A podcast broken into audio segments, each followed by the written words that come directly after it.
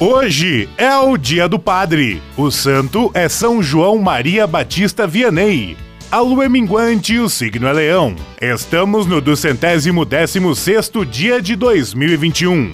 Faltam 149 dias para acabar o ano, o 4 de agosto na história. Em 1693, o francês Dom Perignon inventa o champanhe. Em 1849 morre Anita Garibaldi, heroína brasileira e companheira de Giuseppe Garibaldi, herói da Guerra dos Farrapos. Em 1875 morre Hans Christian Andersen, escritor dinamarquês, autor de famosos contos infantis como O Patinho Feio. Em 1933, o líder pacifista indiano Mahatma Gandhi é preso pelos britânicos. Em 1935, ocorre a primeira transmissão de televisão no Brasil, da emissora Tupi. Em 1944, a Gestapo captura Anne Frank e sua família em Amsterdã graças a um informante. Anne morreu em um campo de concentração e seu diário ficou mundialmente famoso. Em 1962, morre aos 36 anos a atriz, modelo e cantora norte-americana Marilyn Monroe.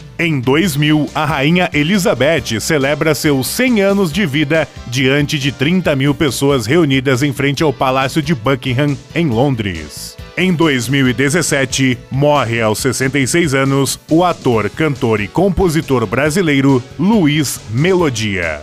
Frase do dia: Não tenha medo de viver, de correr atrás dos sonhos. Tenha medo de ficar parado. Anita Garibaldi